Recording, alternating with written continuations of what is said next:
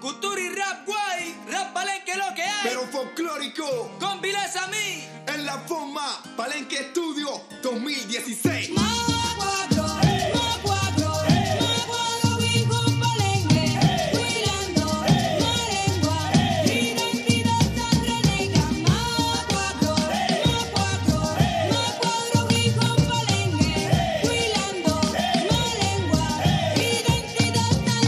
Welcome to Radio Nepantla, a podcast from El Nuevo Sol, the multimedia site for the Spanish language journalism program at California State University at Northridge. My name is Camille Lehmann.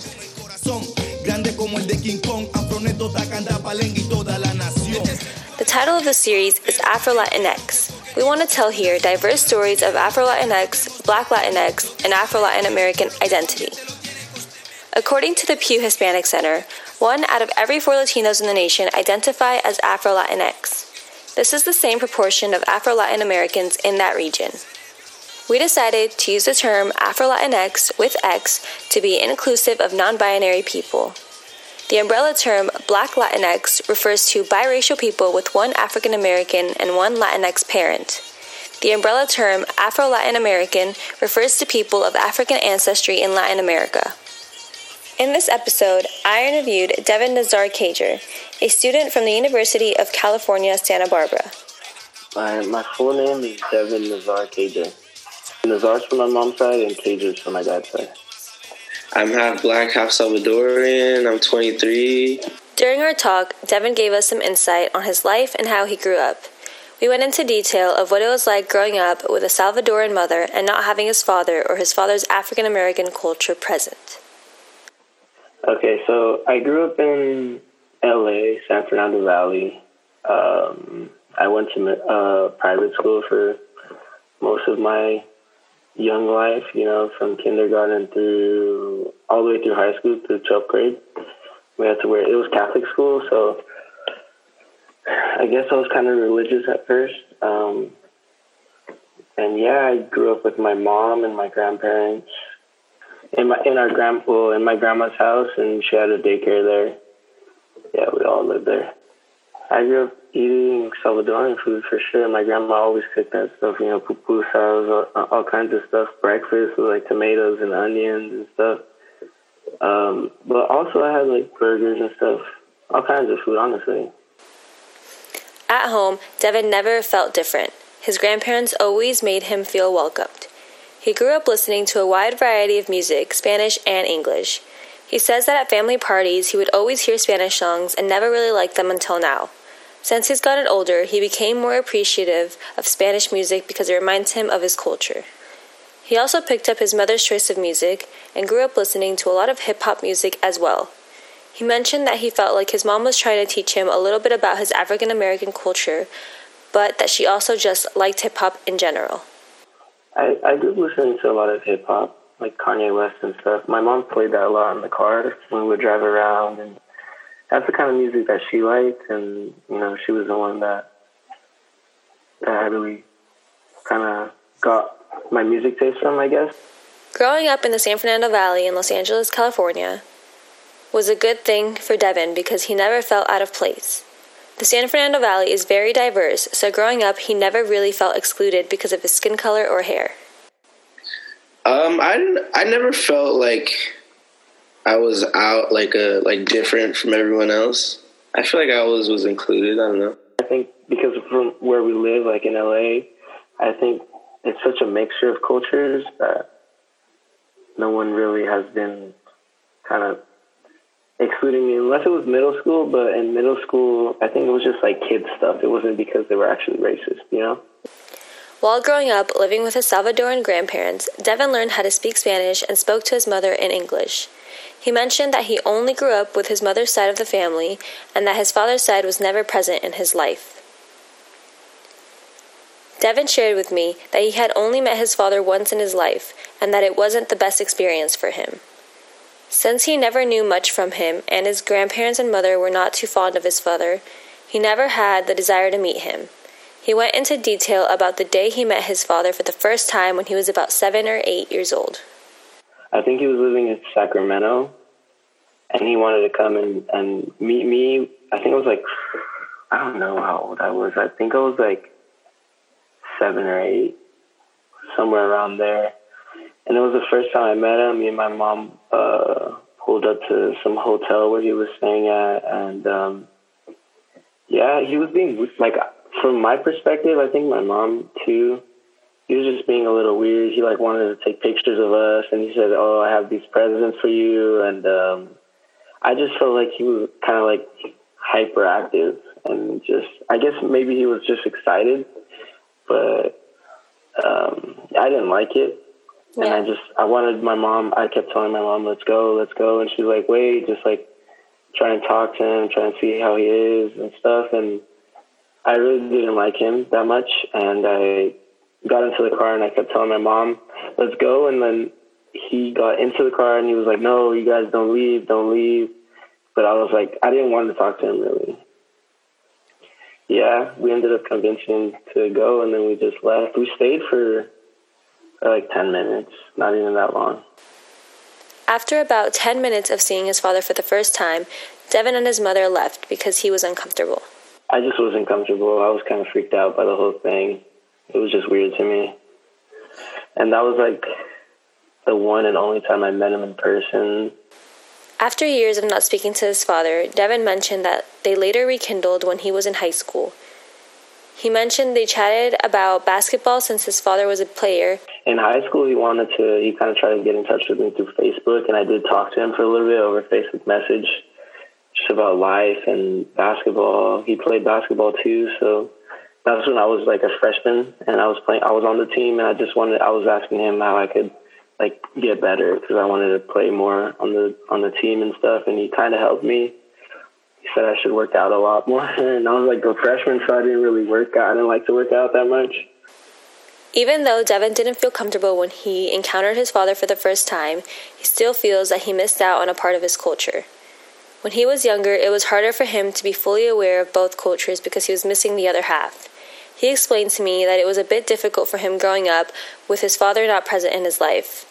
Till this day, Devin sometimes feels like he's missing a piece of himself or his identity.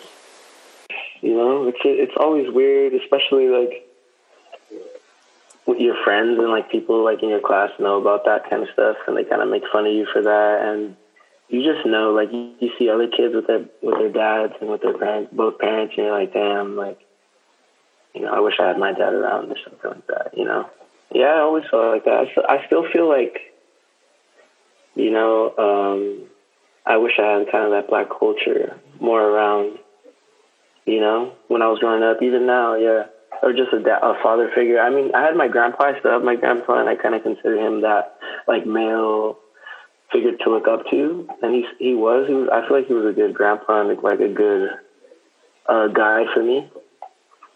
But yeah, I I did. I mean, now I accept it, you know, and it doesn't bother me like that, like how it used to. But as a kid, for sure, you know, you want your dad, especially as a like a boy, you know, you want your dad around, like play, like, you know, ball.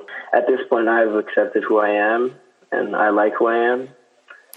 Growing up with one parent must be difficult for the child, but also for the single parent. Devin's mother had to go through the experience alone and also had to explain to Devin about his other half. When did you even find out your father was black? How did that even happen?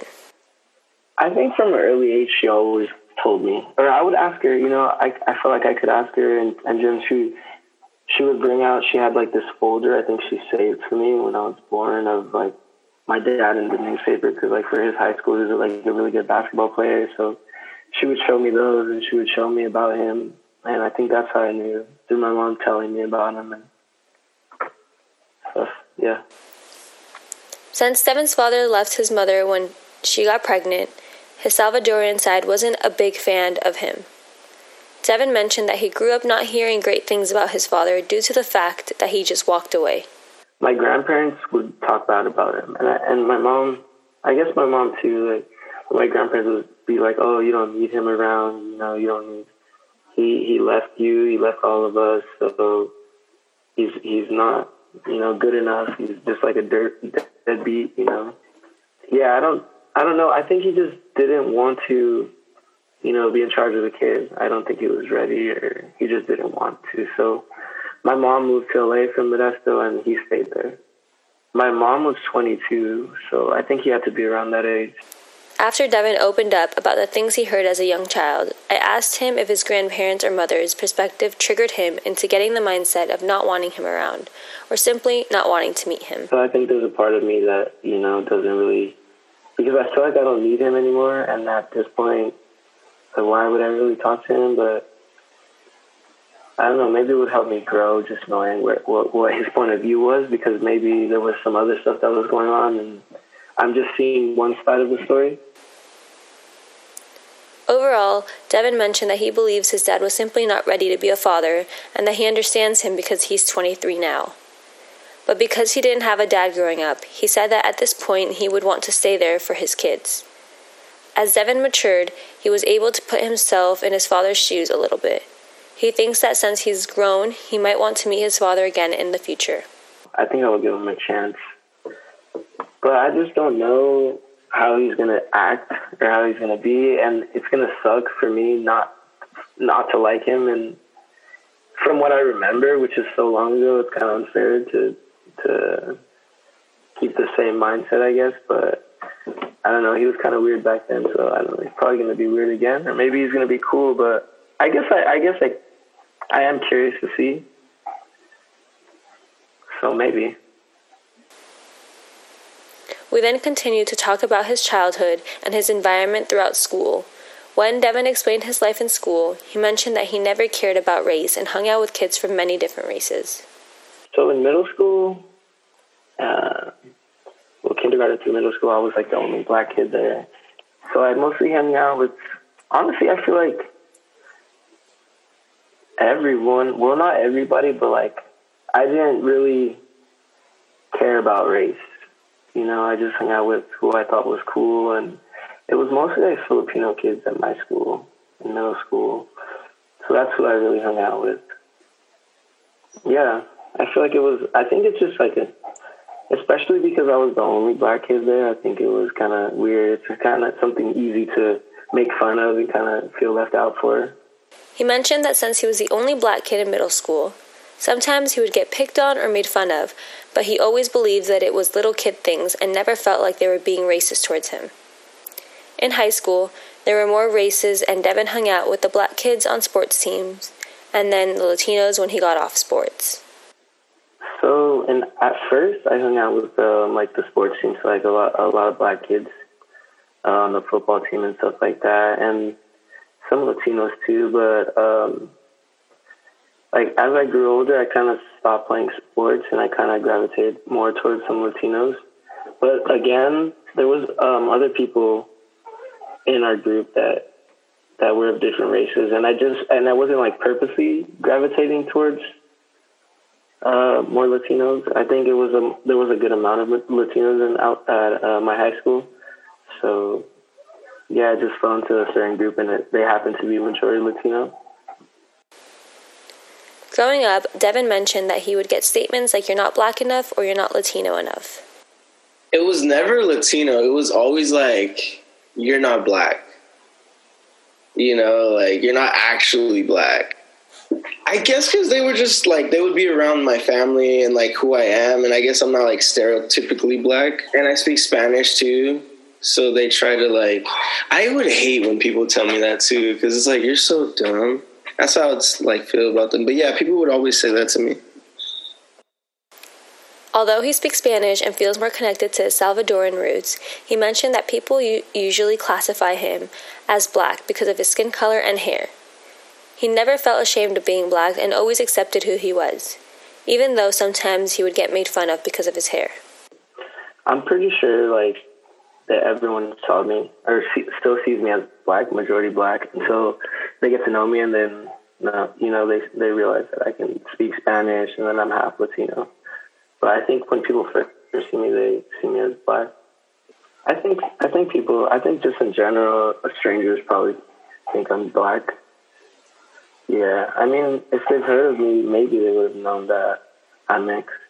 For people that are mixed, it becomes a bit challenging when filling out papers and figuring out what to identify as. I asked him what he identified as on paper for college applications and important paperwork. Um, I well usually on the on on that kind of stuff, there's no mixed. So I always I kind of put like other race, and then there's another one that asks like oh uh, ethnicity Hispanic or Latino. So I put that. So I put other race than Hispanic or Latino. Devin was always in a bubble in the San Fernando Valley and didn't know what it was like to be living in areas that aren't as diverse. After graduating high school, he moved to Santa Barbara to attend university at UCSB. His experience there was much different than living in the San Fernando Valley. I feel like Santa Barbara, especially like university, is the majority of white people, and I think that was a shock to me because from where I'm from, I really didn't have that many white friends, and I mean there was white people at my high school, but I really didn't hang out with them as much. So coming here it was kind of weird because everyone's white, and I felt kind of I just felt like a minority. I didn't even. It wasn't even because I was black or mixed or whatever. It was just because I was different than everyone else.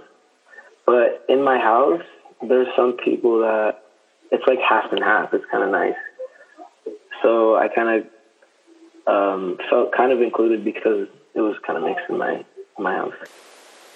This new environment in college and in Santa Barbara in general changed the way Devin views himself. Attending the University of Santa Barbara opened Devin to new experiences and realizations, which helped him discover himself a bit more.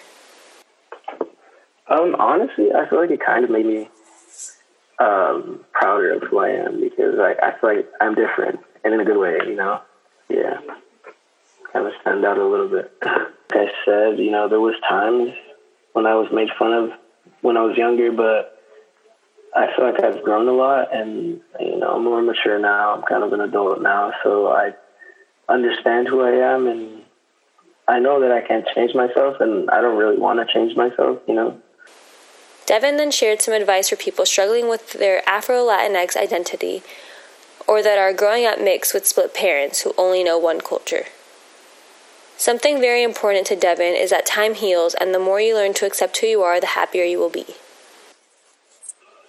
Yeah, I think that they should just accept who they are and be proud of who they are, um, and that it always it's always going to get better because as you get older, you accept yourself and you learn to accept yourself and you just try to understand people better, the, like the people that you grew up with and stuff like that. And you know, not having a dad was I feel like for a bit, a big part of, of my life and like it brought sadness to me. But not, like as I got older, you know, it didn't, it doesn't bother me as much anymore.